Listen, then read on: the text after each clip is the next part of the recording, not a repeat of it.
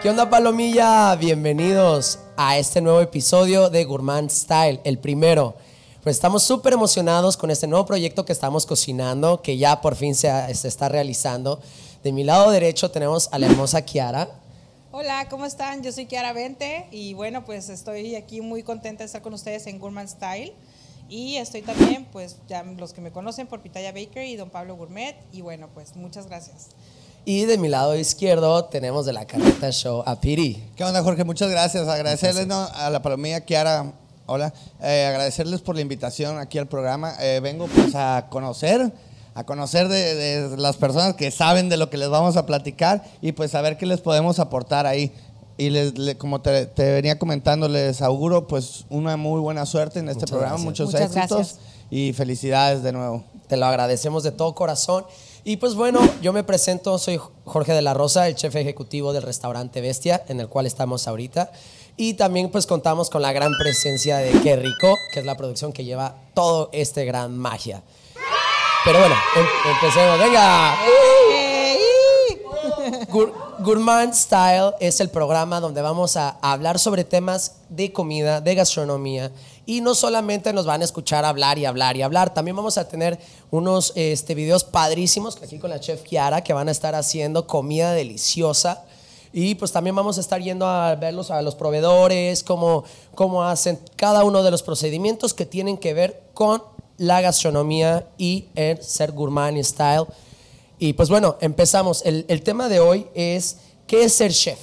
Eh, es un tema bastante controversial y creo que bast- bastante divertido. Y pues empecemos. A mí personalmente me gustaría, antes de, de- de iniciar qué es ser un chef, es qué es la cocina, ¿no? ¿De, de dónde, de dónde nació? La cocina apareció en el siglo V antes de Cristo como carácter religioso se le daba un culto, eh, un culto hacia, los, lo- hacia los dioses eh, lares y ya en la época de los romanos las cocinas se empezaron a equipar mejor, que ya tenían que sus áreas de preparación, su lado de, de, de la- de lavadero de cocina, el horno de pan, etcétera. En la Edad Media, en los castillos con los, los imperios y toda la onda, este, empezaron a hacer ya habitaciones grandes, en las cuales tenían chimeneas gigantescas y empezaron a hacer la división de diferentes cocinas, como la cocina fría, la que conocemos de ahorita, los postres, el asador y toda esa onda.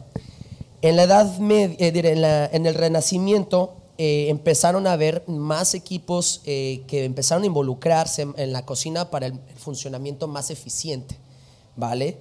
Este, y también en, en este lado, pues con los europeos empezó la refinación de la comida, se podría decir, el lado fresa de, de todo esto. En el siglo XIX los procesos técnicos se mejoraron y empezaron a aparecer lo que fueron las baterías de cocina, los aparatos de refrigeración, pero ya se fue en, este, en el siglo XX los, los aparatos de refrigeración que nos ayudó a revolucionar completamente de lo que es la cocina en sus momentos y cómo lo conocemos, con sus muebles ya con acero inoxidable, ya con unas técnicas de, de enfriamiento potente y para que no se nos enferme la banda, ¿no? Me estoy imaginando Ya todo. todo más nice. Oye, yo también lo estoy, Sí, ya, lo ya, estoy sea, visualizando sí, conforme lo va platicando, ¿eh? Gracias, gracias. Y pues bueno, ah, de ahí nos vamos a... Para ser un chef hay que primero ser cocinero, ¿no? De acuerdo. Ahorita podemos empezar a entrar más de eso, pero pues vamos- les voy a platicar el- sobre el primer cocinero, ¿no?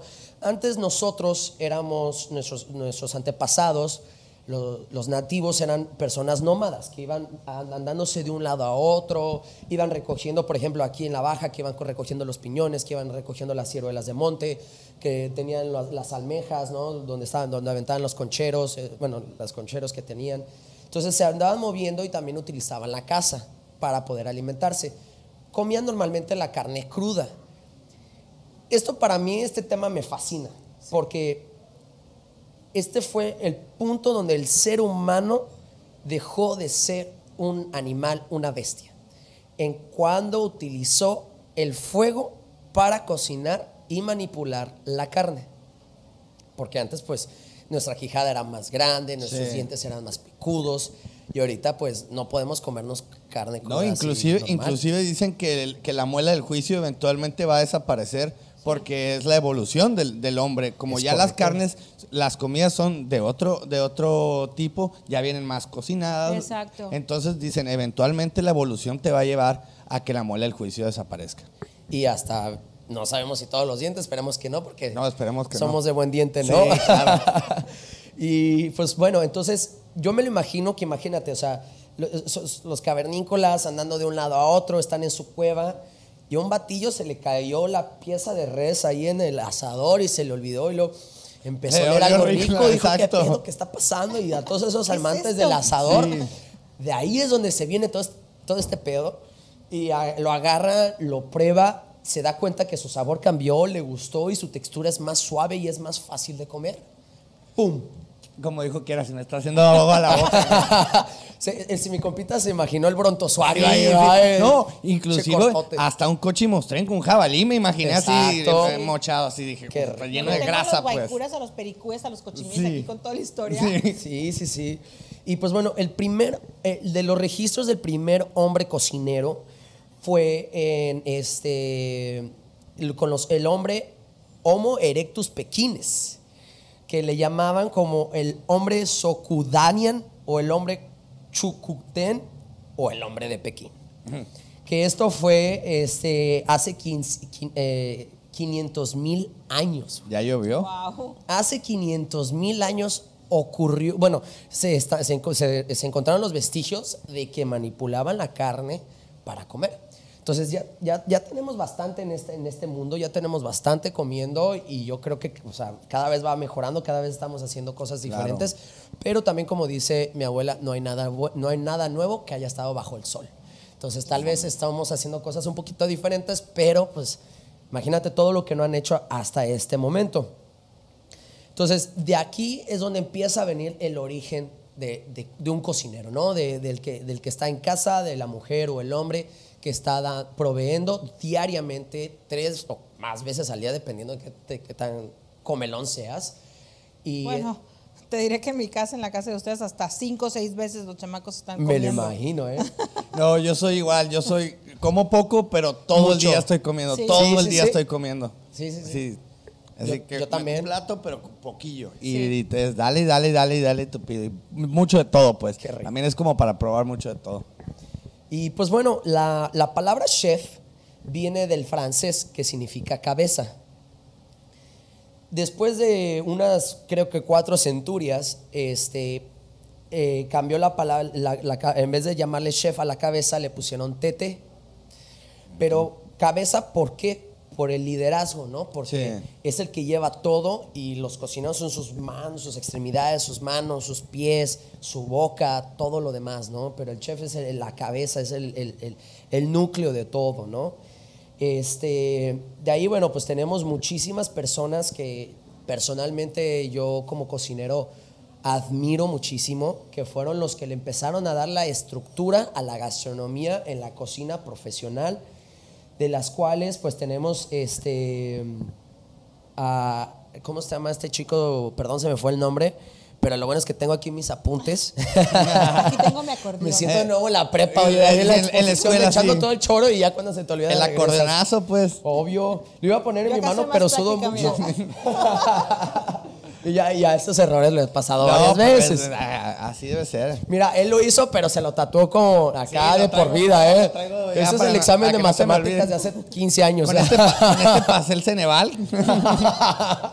Chiquito. No, pero bueno, este se llama Guillaume Tivel, que fue el primer cocinero del palacio del rey Carlos V en Francia, le llamaban el sabio, en el año de 1368. Después de él tenemos a este al maestro de eh, el maestro cocinero del rey Aragones Fernando de Nápoles, que se llama Rupert de Nola, que fue el que escribió el primer libro de cocina publicado en 1525. Fue en la lengua este, castellana. Después escribió un libro que se llama eh, El libro de guisados, que fue publicado en Barcelona. De ahí tenemos a Marianne Antoniette Cremé, que también fue uno de los chefs más importantes de nuestra historia, que es el chef de los reyes y el rey de los chefs. Él fue el chef de cuisine de Aristocracia Francia. que llegó a ser también el chef del emperador Napoleón Bonaparte. Este, hay muchísimos chefs, o sea, de aquí yo tengo una lista increíble, también está Auguste Escoffier, que también eh, hay varios libros de él y varias películas sobre él y hay muchísima gente que, que lo sigue, que fue el padre de la cocina francesa refinada, ¿no? que le dio unos toques increíbles. Tuvo el libro que fue el libro de los menús y el libro de los arroces en 1927. Este, no te quedes con las ganas si quieres platicar. No, algo, sí, ¿eh? no, no, no, es- estoy escuchando y me llama la atención mucho que al final de cuentas, te digo, yo no, no, no soy, no he estudiado nada de, de cocina, pero, pero, pero conozco a, a- a mucha gente y lo que uno piensa cuando dices cocina, lo primero es que se te viene el francés. No sé por qué el, el francés siempre con su sombrero alto. O sea, Claro. chef, cocina y todo lo, enflo- lo enfocas en francés. Te vas a Francia y ahorita que lo estás mencionando, que estás comentándole aquí a la gente que nos escucha eh, un poco de la historia de la cocina, sí me llama la atención que pues sí, por algo uno se imaginaba o relacionaba a Francia. De hecho, de hecho te voy a decir y te voy a preguntar, porque a mí me hacen esa pregunta cada ratito. ¿Se estudia para ser chef? Tú y yo que andamos ahí en el, en el libro. está, está buena la pregunta, ¿eh? Mira, yo creo que no lo es necesario. Yo creo que un chef se forma en la cocina. Pero es que es, es- es algo delicado porque ya Es como puntos de vista diferentes. Diferentes, ¿no? claro. Sí, o sea, es- yo también pienso igual que tú. O sea, un chef se forma en la cocina, pero realmente, o sea, también me preguntan.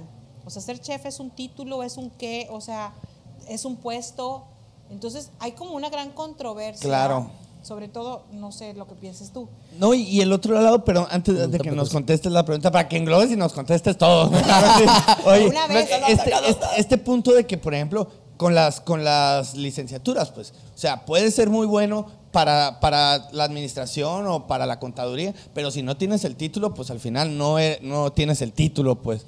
Es- es- Ese es, también, Claro. porque digo, me imagino que también es desde chicos empiezas en la cocina y vas demostrando que tienes talento para eso Sí. y ya dices, ah, pues me voy a dedicar a eso. Pero yo conozco, por ejemplo, grandes cocineros que son grandes chefs y no tienen la carrera. Pero también conozco grandes chefs, bueno, más bien chefs Sí. que no, no ejercen. Aja. Pero esa, esa pregunta me la hacen Es- mucho. sí, es- Entonces, eh, aquí mira. en México es diferente. sí. Es muy diferente Órale. que Estados Unidos y que el mundo para lo de que platicábamos hace rato que me gustaría que compartieras. Ahora sí, ya, por favor, contéstanos. Yo sí, son tantas preguntas que estoy tratando de recordar una por una y hilarlas todas. Pero bueno, mira, yo creo que está bien la escuela para darte las bases de, o sea, darte lo que es eh, los estudios y, y- y darte una noción. El problema que yo creo que está pasando en la actualidad es que desde hace como unos 20 años empezaron a salir estos programas de chefs, donde salen chefs rockstars. Claro.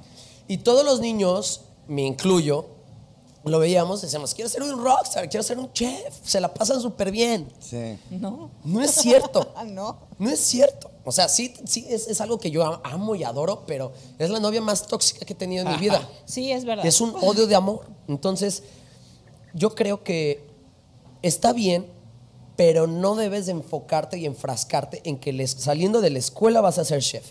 Te voy a contar una anécdota. Yo estaba de chef en un, en un restaurante español. Todavía no me titulaba yo. Y fuimos a hacer un evento a, a una escuela muy renombrada en Canadá, donde la verdad está increíble la cocina. Tienen un restaurante de puro cristal y tienen televisiones por todos lados. Entonces tú ves desde, desde que sale tu carne, como el proceso de marinación, del asado, de los vegetales Órale. y todo. Y al último, no te dejan tener celular porque le toman una foto específicamente a tu plato y te la mandan. ¡Pum! Entonces, fui allí a hacer el evento. Yo había empezado ahí como lavaplatos y me subí hasta, hasta el puesto de chef y todos me trataban ya como un chef, ¿sabes? Entonces tenía yo el chef ejecutivo, yo nomás estaba encargado de cocina, pero yo no me sentía como el título, aunque lo había trabajado, no sentía que tenía ese título. Y me di cuenta que todos los chicos que estaban ahí, que era la escuela donde yo quería entrar, no sabían nada. O sea, eran, o sea, pensaban que nada más tenían que presentarse un par de horas, sacar la comida, eh, cuatro horas un platillo y ya. Y pues no, o sea, para nada, no tiene nada que ver con eso. Yo siento que ser un cocinero es ser una rata de laboratorio, de estar en un, en un cuarto de dos por dos con luz artificial todo el día. eso es. Sí, donde debe tienes que aguantar presión, su- calor, estar en, tu- en tus pies todo el tiempo, el chef gritándote, todos gritándote, o sea, Fíjate, perdón, que ahorita No que estás compartiendo eso, eh, a mí me ha pasado aquí, en- bueno, no voy a decir, pero me ha pasado en unas universidades que me han invitado, por ejemplo, a dar clases o X o Y, no nomás aquí en La Paz, eh, también fuera. Y, este, y me ha tocado llegar y hacerle a los que están ahí, a los estudiantes que están estudiando gastronomía, porque una cosa es la carrera de licenciatura en gastronomía Ah, y eso otra. quería preguntar Claro, una cosa es ser licenciado en gastronomía, porque abarca muchísimos ramos, y otra cosa es ser eh, chef. Chef. Pero, por ejemplo, en Estados Unidos sí te gradúas como un chef y te dan tu diploma y tu título como un chef. En México no. En México, a menos que vayas a un Cordon Bleu o un Instituto de Artes Culinarios de México, entonces sí. Entonces me tocó ver muchos, fue muy triste porque me tocaba ver a los chavos muy emocionados, pero les hacías preguntas muy básicas. y no saben. No saben. Ni idea. Y ya iban como en no sé qué semestre, ¿eh? Entonces, ¿qué dices tú? A ver. O que les preguntas, ¿has estado en una cocina antes? Y no. ya están para a un, así, a un semestre de gra- graduarse y dicen, no, no he trabajado todavía en una Ajá. cocina. Y yo, ¿cómo sabes si te gusta o no te oye, gusta? Jorge, cabrón?" y, y que ahora, respecto a eso, por ejemplo, me llama también mucho la atención que la gente, por ejemplo, nosotros podemos llegar a pensar, no, que chef, es nomás preparar tu comida, la, co- la comida y ordenar. No, es el batallar con los pasos específicos, la, una metodología, una cierta Pues, es metodología, que es el aguantar, todo. no sé cuántos, cuán- bueno, un restaurante promedio, cuántos eh, cocineros podrás tener. Pues dependiendo, obviamente, de la capacidad. Lo que oscila entre, que ve- tengas. entre 20 y 30. Mira, ahorita no sé. nosotros somos nueve. Nueve. Somos nueve cocineros y pues tenemos bastante capacidad. La- lo bueno es que tenemos la infraestructura. O sea, si no tienes infraestructura, necesitas más gente. Si tienes la infraestructura, te ayuda. O sea, Ajá. yo, por ejemplo, les cuento a, a mis amigos que estuve trabajando en un, un- un hotel y era chef de, de eventos y yo me aventaba do- eventos de 200, 300 personas y cocinaba yo solo. En el momento de emplatado sí necesitas varias manos para hacer un, un- una Pero al final de cuentas, hasta eso es tu, es tu, es tu trabajo, vaya. Exactamente. O sea, te tienes que encargar de todo eso, que alguien más lo haga, pero es, es una, es una chinguita, vaya, Sí, que te vas a pegar tú. Y si algo sale mal, pues la responsabilidad de, Siempre va a ser fin de chef. cuentas es Sí. del Es chef. el chef es el es- encargado de, de estar ahí pendiente y de la distribución de los platos, cómo se van a, todo lo cómo vas a montar, todo. Está el chef ejecutivo, que es el que está encargado de dirigir más que nada, ¿no? Ajá. Claro. Este- Y regresamos a lo que, a lo que comentan ustedes, que si creen que es fácil, chef. pues no, no es nada No, fácil. Es desgastante, estresante, Sí. eh, martirizador, pero es un amor combinado con un odio, ¿no? Exactamente. Yo siento que, te digo, o sea, como es bueno, es malo, dependiendo de las escuelas, pero personalmente yo he conocido gente que nunca ha pisado una escuela de gastronomía y son las personas que saben más y que son los mejores en cocina.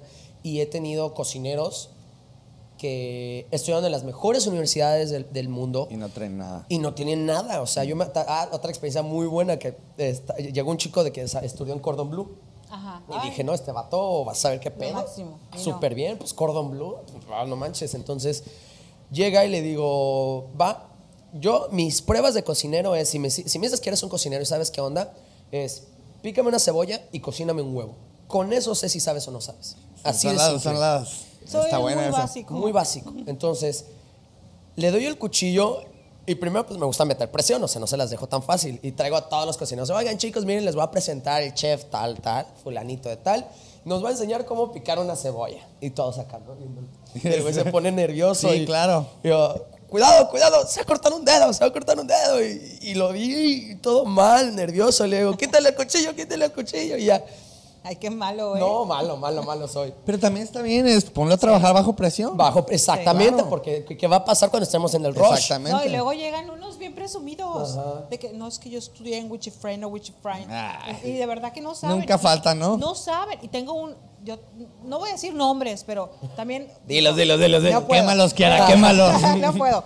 Pero les voy a decir, conozco dos personas que son grandes chefs. Yo creo que son de los mejores que he visto acá, te lo prometo. Y no son, no tienen estudio. Y son Sí. Claro. increíbles. sí, Claro, autodidactas. eh, Así es, y son increíbles. Entonces, te digo, sí, o sea, mi pregunta, por ejemplo, que me han hecho, ay, es que me están mandando aquí, La- o sea, es, por ejemplo, eh, ¿es un título o es un puesto el chef? Pues obviamente, pues sí, hay un título y hay un puesto, ¿no? Entonces, porque sí se estudia, pero, Sí. Pero a lo mejor acá, como te digo, es como la licenciatura en gastronomía y en otros países sí se estudia para ser chef. Pero si es importante, pues a lo mejor sí, si te quieren contratar para dirigir un hotel, un restaurante o algo, a lo mejor sí te dicen, ¿saben qué? Sí, quiero ver tu título. Exactamente. Pero a lo mejor no, a lo mejor si vas a entrar y tú te vas, vas dando cuenta cómo vas creciendo, Sí. pues entonces no necesitas. O si quieres abrir tu restaurante, pues o sea, Exactamente. o sea, no necesitas. Y, y yo creo que todos nos ha pasado, todos conocemos a una persona que dice, cabrón, este canijo debió de haber estudiado para eso, porque te ve que hay gente que tiene mucho talento y a yo lo que me refería era eso. Podrás tener el talento, pero al final de cuentas yo creo que una escuela te va a enseñar también eso, el disciplinarte, Ajá, el manejar bajo presión, Sí. el, el manejar personal, el, saber ¿eh? eh, aparatos, o sea, todo ese tipo de cosas creo que la escuela es la que te lo da. y la experiencia. Mm, No, la experiencia. Así Ah, bueno. En cocinas. La- la- lo que la escuela te va a hacer es. Vamos a ver las cinco salsas madres, las voy a hacer yo una vez. Ah, ok, Y luego tú lo haces, ¿no? Sí, al final de cuentas como todo, la experiencia es, Es lo que, te dice, o ¿no? sea, sí, las razón. salsas madres es lo básico. Y tú les dices, ¿cómo haces la bechamel? Ay, es que la verdad no me la hice una vez y no me acuerdo cómo se hace. Y tú así de, güey, la becha- bechamel, cabrón. O sea, Sí. o les he preguntado, ¿cuáles son las salsas madres? Pues mira, la salsa verde, la de guajillo, la roja, la, la tatemada y la de molcajete. Yo por eso nunca me complico, nomás hago.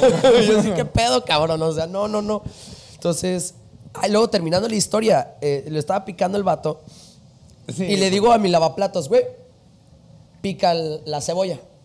No, mi compita de Venezuela es ingeniero, ¿eh? Es ingeniero.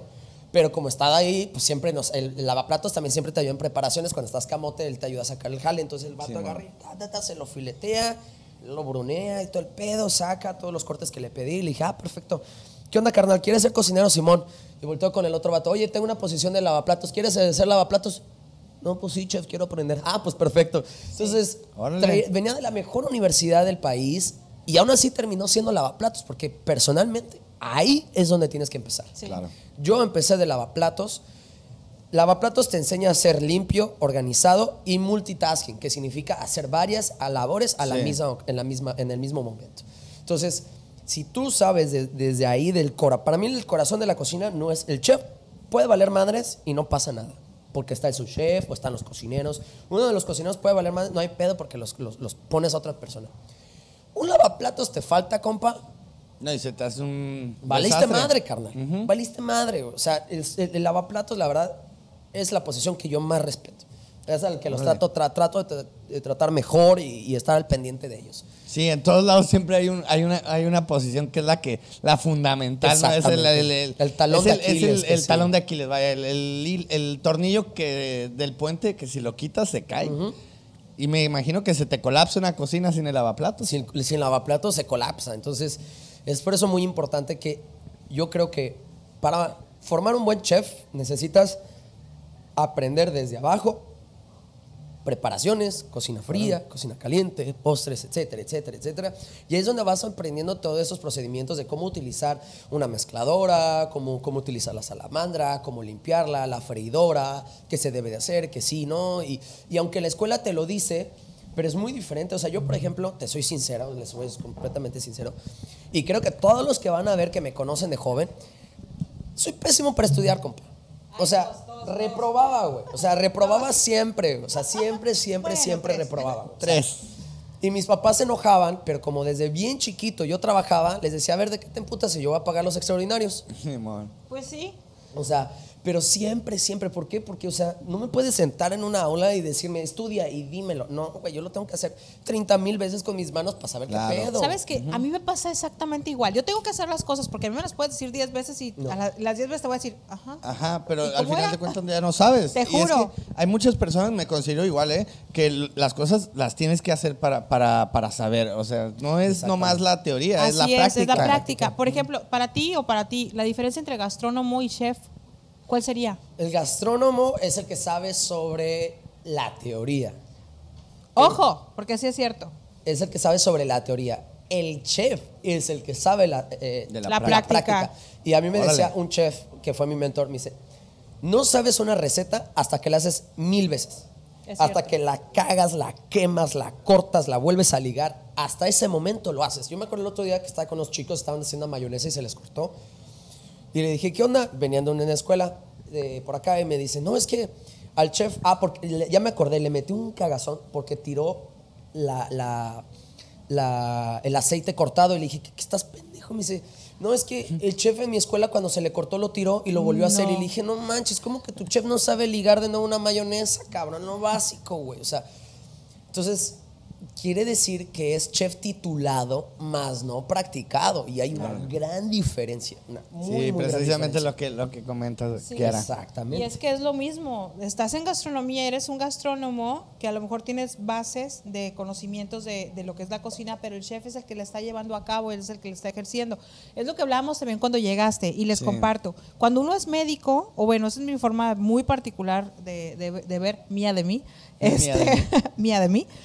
Cuando eres médico, o sea, hay como que muchos muchas ramas, ¿no? Y también está como que el médico que se va a hacer la medicina, ¿cómo se llama eso? Que es cuando normal, un médico que estudia ¿Médico general? general y luego dice uno, bueno, yo voy a hacer este, ¿cómo se dice eso? de- Especialidades de- alópata o cómo- de esos naturistas, Ah, eh, alópata, alopatía, ¿cómo?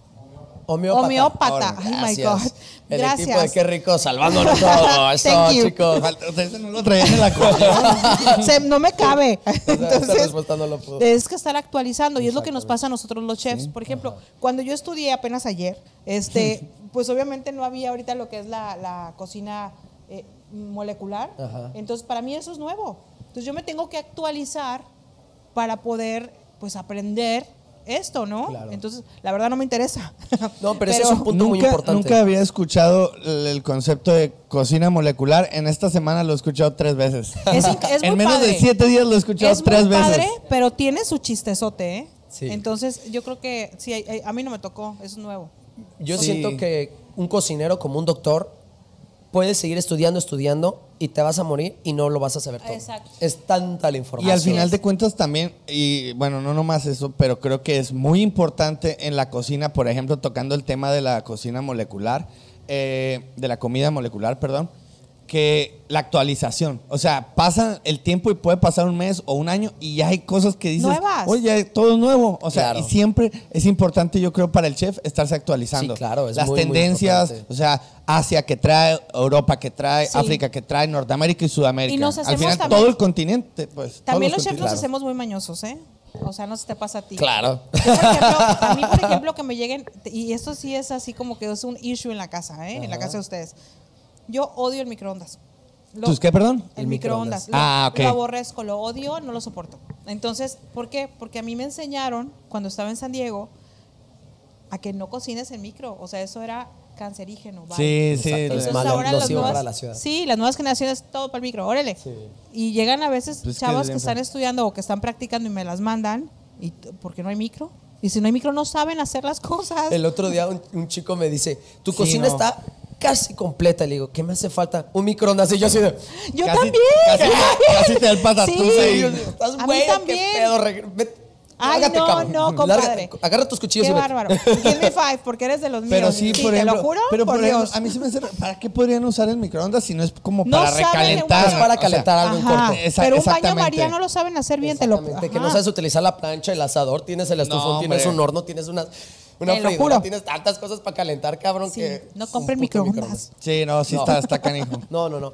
Pero pues es que es, es todo, todo un show y yo siento que, de- hablando de la cocina molecular, yo sí tengo experiencia en la cocina molecular, pero creo que es una ciencia más, más que un arte. O sea, todos dicen, es que cocinero es un artista. Sea, sí y no. O sea, es una combinación entre arte y craft, Sí. que se llama... Sí. ¿Cómo es craft en español? Que es como... Sí, sí. Un craft. Es, eh, es algo que ya sabes hacer, es I algo que, what you're que- saying, pero que, sí. pero que- que haces con tus manos, ¿no? Sí. Un craft también, por ejemplo, un carpintero, eh, eso es un craft. Sí. Entonces, ya lo que es la panadería y la cocina molecular es un científico, necesita saber gramajes, necesita saber el lado químico y biológico detrás de la gastronomía. Y, es bellísima, ¿eh? Es padrísimo. Es espectacular lo que hace. Lo que no me gusta es que termina siendo un McDonald's Sí. terminas utilizando agar-agar, santungom y todos estos químicos que utilizan ya Para todo. McDonald's. Sí. Lo único que haces es hacerlo diferente. Por ejemplo, Pero raro no, porque las tendencias son tratar de usar las cosas más orgánicas, menos químicas. Entonces, no esa, esa es a lo que yo iba. Ajá. O sea, tenemos el exponente más cabrón de la cocina molecular es Fedran Adrián con el Bully en, en España. Duró 10 años y fue así el boom. En, en su momento más grande fue cuando se retiró. Muy inteligente el vato.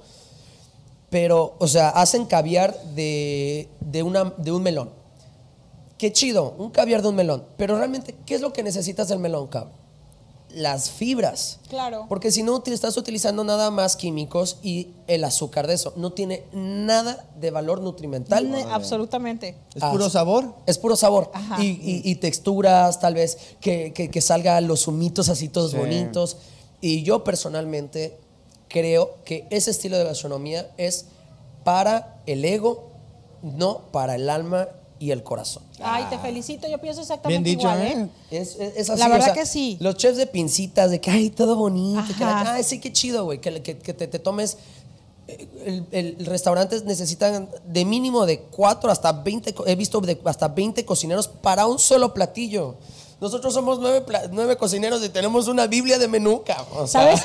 no, Te voy a contar. ah, perdón. Perdón, perdón. Sí, Me- resulta que hay un chef, bueno, hay una estrella Michelin por ahí, muchas, ¿no? Pero en Estados Unidos hay un mexicano que tiene su estrella Michelin.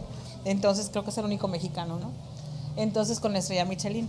que Ahorita me acuerdo el nombre. Nosotros estuvimos ahí con apoyándolos en un evento en México como Don Pablo Gourmet para un evento de, de Filipinas precisamente que se llama, bueno, entonces me olvida todo.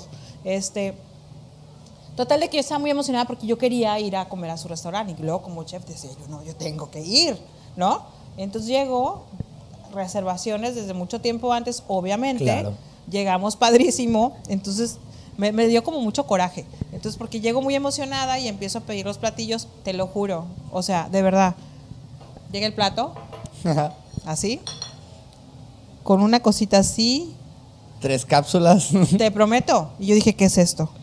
Entonces ahí fue cuando yo comencé a ver lo de la cocina molecular, que a mí no me tocó, pero aparte la tenía como fusionada con, con onda vegetariana, con no sé qué rollo. O sea, nos cobraron un ojo de la cara, Sí. mucho dinero, por tres platitos, te lo juro que me quedé con hambre. Claro. Y este, y, y dije, a ver, o sea, este ya es como una pornografía dentro de la gastronomía para los chefs. De verdad es una grosería. Claro. Y habiendo tantas maravillas en México, en Estados Unidos, en Francia, en Italia, en, en todo el mundo de, de comida, o sea, ¿a qué, ¿a qué punto estás llegando? ¿A qué, qué estás haciendo con la comida? Vaya, Claro. para mí fue como muy... sí. Egocentrista. Pues ve, la, ve, ve- ve al consum- A el eso, a eso iba yo. de- y te iba a poner el, el- el lado, mi, pun- mi punto de ver las cosas del lado de ser consumidor, pues de ser gourmand. Ya me dijeron, ¿no? Exactamente. Ya me explicaron aquí. Ya. De hecho, te digo que estoy aprendiendo, gourmand. ¿eh? Oye, e- ese, ese lado de, de, mm, que eh, tú vas y pruebas y quieres, por ejemplo, me imagino que el trabajo de ustedes es representar, eh, eh, no sé, conocimiento, representar arte, lo que tú piensas, pero en forma de comida. O sea, vivencias, no sé, esta, este pedazo de carne te lo hice ahumado con una leña de bla, bla, bla, y con estas sales de bla, bla, bla, porque en tales lugares agarré bla, bla, bla. O sea, Sí. me imagino que algo así le... Y es lo que el consumidor así lo agarra, pues. Entonces, yo ir y tener la experiencia que tiene Kiara y que comer así, y digo, oye, pues es que esto no me está saciando, esto no es lo que yo buscaba. O sea, al final de cuentas, creo que lo- a esos chefs ya prostituyen sus principios Sí, exacto. por, por algo de verse más nice, ¿no? Más, más fifi y más a la moda. O sea, una cocina molecular Que que, al no. final, te voy a decir... yo como consumidor Exacto, no, me, no quedo iba. satisfecho. Al final del día, o sea, nuestro público, que es el comensal, ¿no? Es el que va a decir, oye, qué rica estaba tu comida. Sí. O sea, por más de que le arreglemos el plato, sí es muy bonito tener una excelente presentación porque eso es nuestro, pues es El una de las cosas. sí. Claro, es el toque del chef, tu buena presentación, pero al final del día, la persona que va a venir a comer a tu restaurante quiere comida y quiere... O sea, yo por ejemplo los desayunos, yo tengo un lugar que es mi lugar para mis chilaquiles y yo no salgo de ese lugar cuando quiero Claro, chilaquiles claro. y son los para mí son los mejores. Excelente. He ido a muchos y, Sí. y por más que me lo pongan, pues ya me da risa, ¿no? Y a lo que me refería yo ahorita también es eso de cuando pruebas una comida, y te digo porque a mí eso me pasa muy seguido, ¿eh? A mí me gusta, por ejemplo, andar comiendo en muchos lados y me gusta que cuando yo pruebo un sabor me haga recordar cosas. O sea, Claro. que diga, Eso. este sabor lo comí primera vez en casa de mi abuela, o no sé, o en un rancho donde tuve esto, o en, una, en un restaurante Eh, donde sí. fui con tal persona. O sea, Claro. Ese tipo de cosas es lo que creo que, te digo, yo no tengo la experiencia todavía con la comida molecular pero sí se me hace No es como necesario, que-. Sí, No, no, no, no, no te pierdes de Y la nada. verdad no me prende, ¿eh? no me da para arriba. Pero- Fíjate que, perdón, al final del día, o sea, uno viene a comer, ahorita que tú tienes, que manejas este restaurante y, y la verdad que es un gran chef y dices, vengo porque vale la pena porque es este chef y, y eso es Claro. lo bonito del día, que te reconozca tu Exactamente. trabajo Sí. y que estás dando lo mejor de ti. Yo siento que, regresando al tema, al final de cuentas, un cocinero está para alimentarte, te digo, tu pancita, tu corazón y tu espíritu. Claro. Que sientas ese, ese amor de, la- de como tu abuelita cocinando los platillos. Exacto, a eso me refería. Que, que salgas con tu corazón todo lleno y feliz. Sí. Y con tu pancita igual de llena y feliz, ¿no? Pero al final de cuentas, como para englobar toda esta conversación es, la diferencia entre un cocinero y un chef es, el chef tiene que a huevo ser cocinero para ser chef. Claro. Pero no todos los cocineros pueden ser chef, porque son muchísimos los factores que engloban a un chef, tanto en administración, como en contaduría, como en liderazgo, como etcétera, etcétera. O sea, son muchas las aptitudes que tienes que tener para poder llegar a, a la posición Claro. y el título de chef.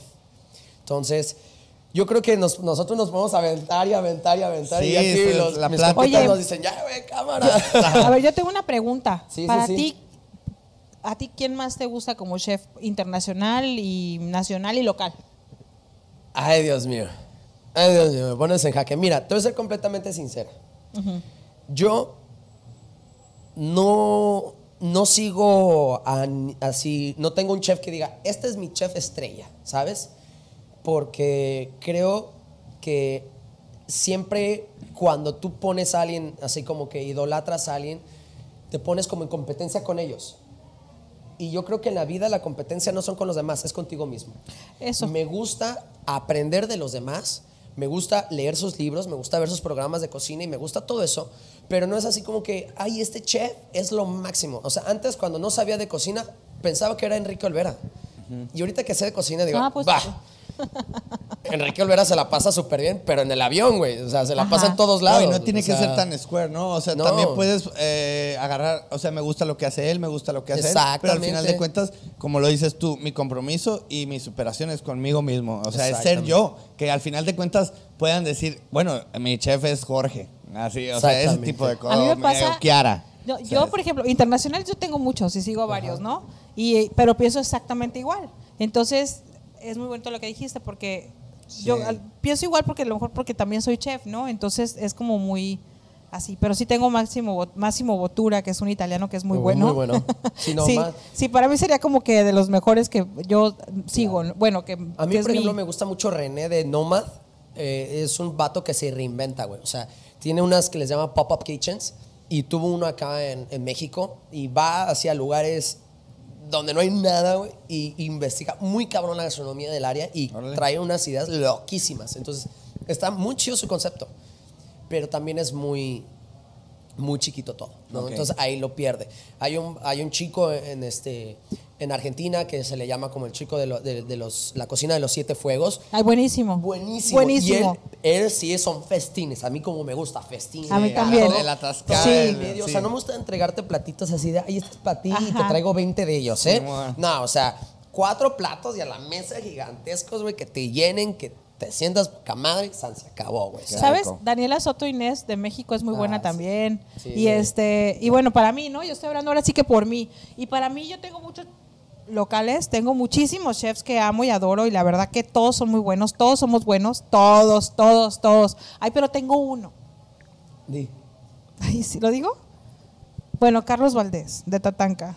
Muy buena comida. Muy Recomendado. Sí, Muy recomendadísimo. La verdad, Carlos, te amo. Ya sabes que mi cuatacho del alma, su hermana es mi comadre. Híjole, qué excelente cocina, ¿eh? La verdad es que Sí, nunca me han des- desilusionado todas las veces que he ido a su restaurante. Sí. Está riquísimo. Sí, y conozco, Muy, te digo, varios. Yo puedo mencionar muchísimos, pero lo tenía que decir. No, está bien, está bien y se vale completamente. Legal. Y creo que pues son de los exponentes culinarios más fuertes de La Paz. Sí, ya sabes, se- sí. Se reconoce completamente. Internacionalmente ya está reconocido, ¿eh? Sí, y este, sí, es increíble, la verdad. Y mira que uno como chef nunca dice nada de eso, ¿eh? Uno está como que. No, pero también es, bueno saber reconocer el trabajo de los Claro, demás. ¿No? hay O sea, al final de cuentas, Sí. tajantemente es competencia, pero no tiene nada de malo. O sea, sí, no, y yo sé que se me van a sentir competencia es 55 conmigo más, pero a todos los amo y todos son muy buenos. Sí, exacto. Pero bueno, chicos, les agradecemos su presencia en este episodio de Gourmand Style. Que esperemos que lo podamos hacer en un futuro de estilo eh, series de Netflix, que pueda seguir uno tras otro, tras Claro, otro, tras sí. otro, para poder soltarnos a gusto. La verdad que, Piri, fue un placer tenerte aquí con No, nosotros. no, el placer fue, eh, la verdad es que fue el, el placer fue mío y les repito, les auguro un mu- muchos éxitos. Muchas gracias. Me gustó mucho eh, la platicada con ustedes. Gracias. Se nos pasó el tiempo de volada. Sí. Cuando, Sí. cuando a uno se le pasa el tiempo de volada es porque estás cómodo. Nos Sí, tienes claro. que invitar a tu rancho, ¿eh? No, claro, A ya les dije. Yo quiero probar eso. Yo también. No. No, hay que ir a cocinar con él. La verdad es que tiene, pero tienen que, tienen que contribuir también, ¿eh? Ah, Ah, claro, claro, claro. Ahí le vamos a meter mano con todos. las cheves y con el y la buen paladar. Tequilazo, exactamente. tequilazo. Como mi Exactamente. esposa de, oye, no me vas a hacer de comer. Ay, no, mi reina, ya, ya cociné para No, 300. cuando- Nada, Eso me broma. pasa a mí Así cocinamos. Cuando gusten, cuando gusten, y les repito, y, y, eh, son sin compromiso, son invitados. Va, que y va. ahí Muchísimas hacemos algo bueno. Pero también agradecerles ¿no? la- a, a la gente eh, la, la- la invitación al programa. Un placer. Y pues, de nuevo, No, yo- felicidades yo- y. Gracias, yo estoy seguro que vas a seguir acá con nosotros en otras ocasiones. Sí. Cuando gusten, Seguiremos ya saben. ahí por hecho. echando show, ¿no? Sí. Echando la tertulia Claro. Y a la otra que no sea con café, que sea con un tequilita. con un tequilita. Va que va. Nos lo aventamos Y también. una botanita. Yo traigo una botanita. y Va, me parece excelente. Y pues Kiara, tu bella presencia como Ay, siempre, gracias. un placer. Desde que te conocí ha sido un placer. Te he No, topado en la calle y siempre tu energía me encanta. eh, No, muchas gracias. Igualmente, recíproco y de verdad que muchas gracias. Qué padre estar con este par de cueros aquí, Sí. presumiéndolos, por favor. Tienen que escuchar su programa de, de, de radio y de... que- que- En de- Facebook, En Facebook. Por favor, repítelo. Spotify, Carreta Show. Ah, sí, es cierto. Estamos en Spotify Facebook, La Carreta está. TV Show y en Spotify. Perfecto. Ah, padrísimo para que lo vayan y lo escuchen, por favor, y lo busquen. Y tienen que venir a comer aquí con el chef Jorge de la Rosa Gracias. en La Bestia. Y también los invito a que nos sigan en Gourmand Style y nos visiten próximamente en la casita de la abuela, que luego les voy a Claro que sí, denos vayan. Ya lo- ya todos los esperamos. likes. Que si no nos dan likes, mm, como buenos millennials, no nos vamos a sentir Ajá. eh, queridos. Claro. Y, y también comenten, o sea, todas esas personas que nos están viendo que dicen que son cocineros, si son cocineros, no son cocineros, si son chefs o no son chefs, denos su, su punto de opinión, nos interesa también bastante Sí. qué, qué es lo que ustedes piensan, si la neta no tiene nada que ver con lo que nosotros dijimos, o sí tiene que ver, sí, o sea, todos los Hay que haters, hacer controversia. todo se, todo se Haters. vale en este mundo, La ¿no? interacción, al final de cuentas Sí. eso, Sí. que haya interacción, que haya Claro, los claro. diferentes Pero- puntos de pero vista. sí quiero decir, ¿eh? yo conozco y de verdad se los digo de corazón a grandes chefs que no estudiaron y que son lo máximo del mundo mundial. Y también conozco chefs que han estudiado y que nomás no trabajan. ¿eh? Hmm. Entonces sí, yo para mí ser chef es ser amante de la cocina. Muy Excelente en lo dicho. particular. Perfecto. Y pues por último yo quiero agradecer a los chicos de Qué Rico Ay, por sí. este lugar tan bonito. Bueno, no, no lugar, pero todo el, todo el video que siempre nos hacen ver re guapos, que nos hacen todo La el... photoshopeada. Sí, Por la favor, foto eh, chopeada, por que no está tan, tan guapo. Y pues también agradecer a nuestros socios que nos han dado la chance de poder grabar y hacer todo esto posible en Bestia, cocina eh, aquí en nuestra cocina. Y pues esperemos poder tener eh, pronto también en la, tenerlos en la cocina y en todas las áreas que tenemos del restaurante, ¿vale? Perfecto. Sigan qué rico. Excelente. Sale, chicos. Cámara, palomilla. Bye.